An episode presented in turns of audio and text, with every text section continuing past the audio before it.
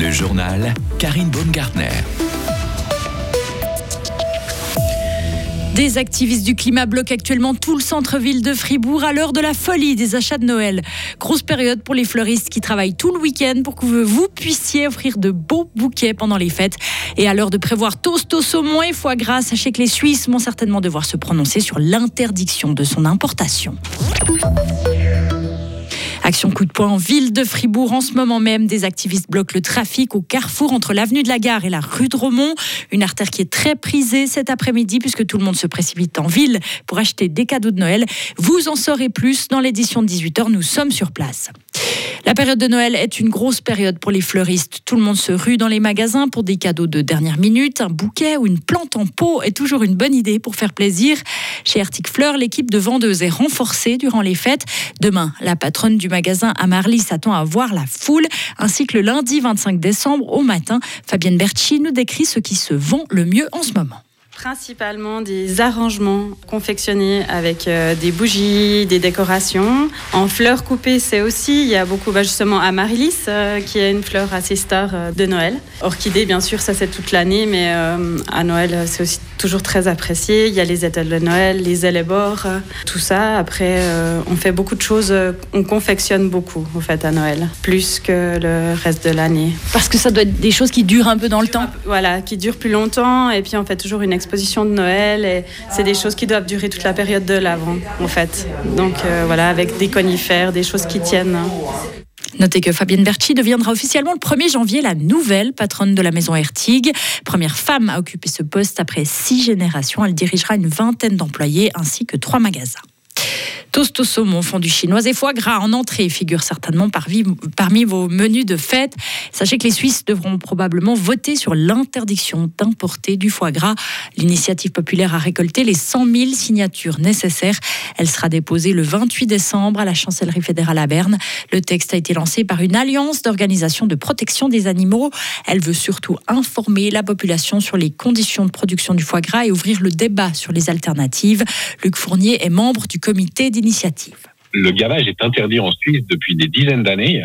Donc finalement, en important du foie gras, on interdit aussi à nos producteurs de fabriquer un produit équivalent parce que si on part du principe qu'on va utiliser la suralimentation naturelle des oies et canards, c'est aussi un temps de gavage qui est plus long, en tout cas un temps de gavage naturel qui est plus long, donc qui surenchérit le produit.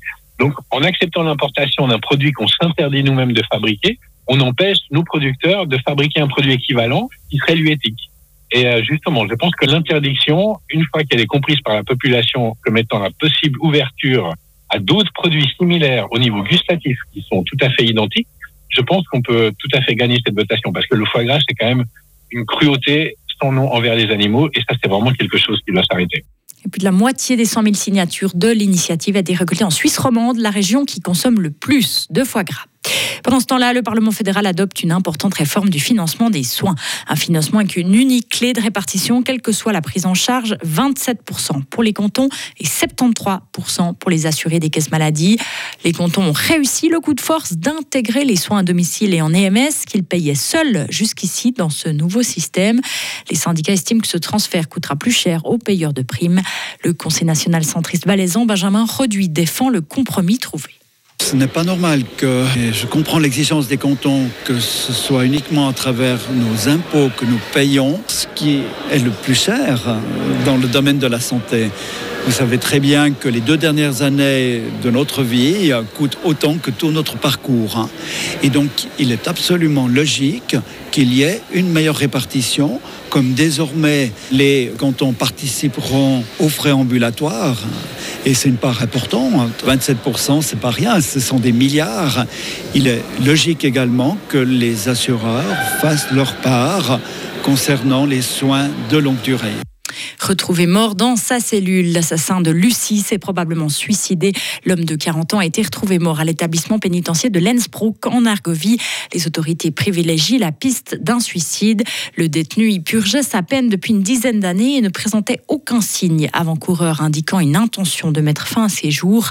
Pour rappel, ce récidiviste avait tué brutalement la jeune fribourgeoise en mars 2009 alors qu'elle était jeune fille au père. Il l'avait emmenée chez lui prétextant une séance photo avant de lui frapper la tête et de l'égorger. Le drame avait suscité beaucoup d'émotions à Fribourg et ailleurs en Suisse romande. La réforme de l'imposition des entreprises imposée par l'OCDE et le G20 entrera en vigueur le 1er janvier en Suisse. C'est ce que vient d'annoncer le Conseil fédéral. Dès cette date, la Suisse pourra percevoir un impôt complémentaire sur les grandes entreprises. Cette taxation supplémentaire concernera seulement les groupes dont le chiffre d'affaires dépasse les 750 millions d'euros. Les Pays-Bas vont livrer leurs 18 premiers avions de combat à l'Ukraine, juste au moment où Kiev fait face à une pression accrue de la Russie sur le territoire. Il s'agit d'appareils américains, des F-16. La date de livraison n'a pas été communiquée. Avec le soutien des États-Unis et le Danemark, les Pays-Bas se sont engagés à fournir jusqu'à 60 avions de combat, seulement une fois que les pilotes ukrainiens auront été formés. Et la Pologne est justement aux côtés de l'Ukraine dans son combat contre l'invasion russe. C'est ce qu'a affirmé le nouveau chef de la diplomatie polonaise qui est actuellement en visite à Kiev pour la première fois. Le but, apaiser les tensions entre les deux pays. Les relations entre ces deux voisins avaient connu un froid ces derniers mois sur fond de disputes commerciales. La page semble tourner avec l'arrivée au pouvoir des pro-européens à Varsovie. On termine avec cette jolie histoire. Sauvé de justesse du froid hivernal. La semaine dernière, un gypaète barbu, surpris par l'hiver, a pu être remis en liberté dans la commune du Yaun. C'est ce qu'annoncent aujourd'hui les autorités fribourgeoises. Le volatile aura passé dix jours à la station de soins Ritarou pour la faune sauvage du musée d'histoire naturelle de Fribourg pour se refaire une santé. Originaire des Alpes, le gypaète barbu a été exterminé en Suisse au 19e siècle avant d'être réintroduit dans notre pays avec succès. Moi, je suis aussi un peu gypaète barbu. J'ai besoin d'aller me faire euh, remettre sur les Voilà, rails. 10 jours de soins 10 jours en de soins, cure. ouais. Oui, oui, Ah il faut oui. de, ouais. Ah Mais vous oui. êtes un gypaète tropical, c'est-à-dire qu'il faut un peu de soleil, il Ah faut oui, un peu de mer, il faut clairement. des cocktails au bord de la plage. c'est comme ça qu'on peut vous retaper, je suis sûre. C'est ça, oui. Ouais. Moi, je suis le gypaète tropical, clairement. barbu Et aussi. barbu, mais- ça, c'est mais- sûr, Mais, mais voilà. barbu tropical, c'est sûr. hein. Caipirinha, voilà. Voilà, c'est ça. Je crois que Karine, elle fait aussi partie de cette famille des, des gypaèdes. Oui, mais moi, c'est hivernal, voilà. J'ai pas de barbe, toujours pas. Non, non. Mais par contre, elle est partante là pour ces prochains jours. euh, Oui, de me retaper euh, de 10 jours. retaper, euh, euh, oui, oui, oui. Pour la cure, c'est bon. hein. Tout bon, là, je Très bien. viens, ouais, je viens me reposer volontiers. Ouais. Retrouvez toute l'info sur frappe et frappe.ch. La météo, avec toute l'équipe des boulangeries pâtisseries Suard qui travaille jour et nuit pour ravir vos papilles et qui vous souhaite de belles fêtes. Le temps pour ce week-end, samedi matin, sera nuageux, mais on verra de belles éclaircies l'après-midi. Ça reste ensoleillé dimanche matin avec plus de nuages l'après-midi.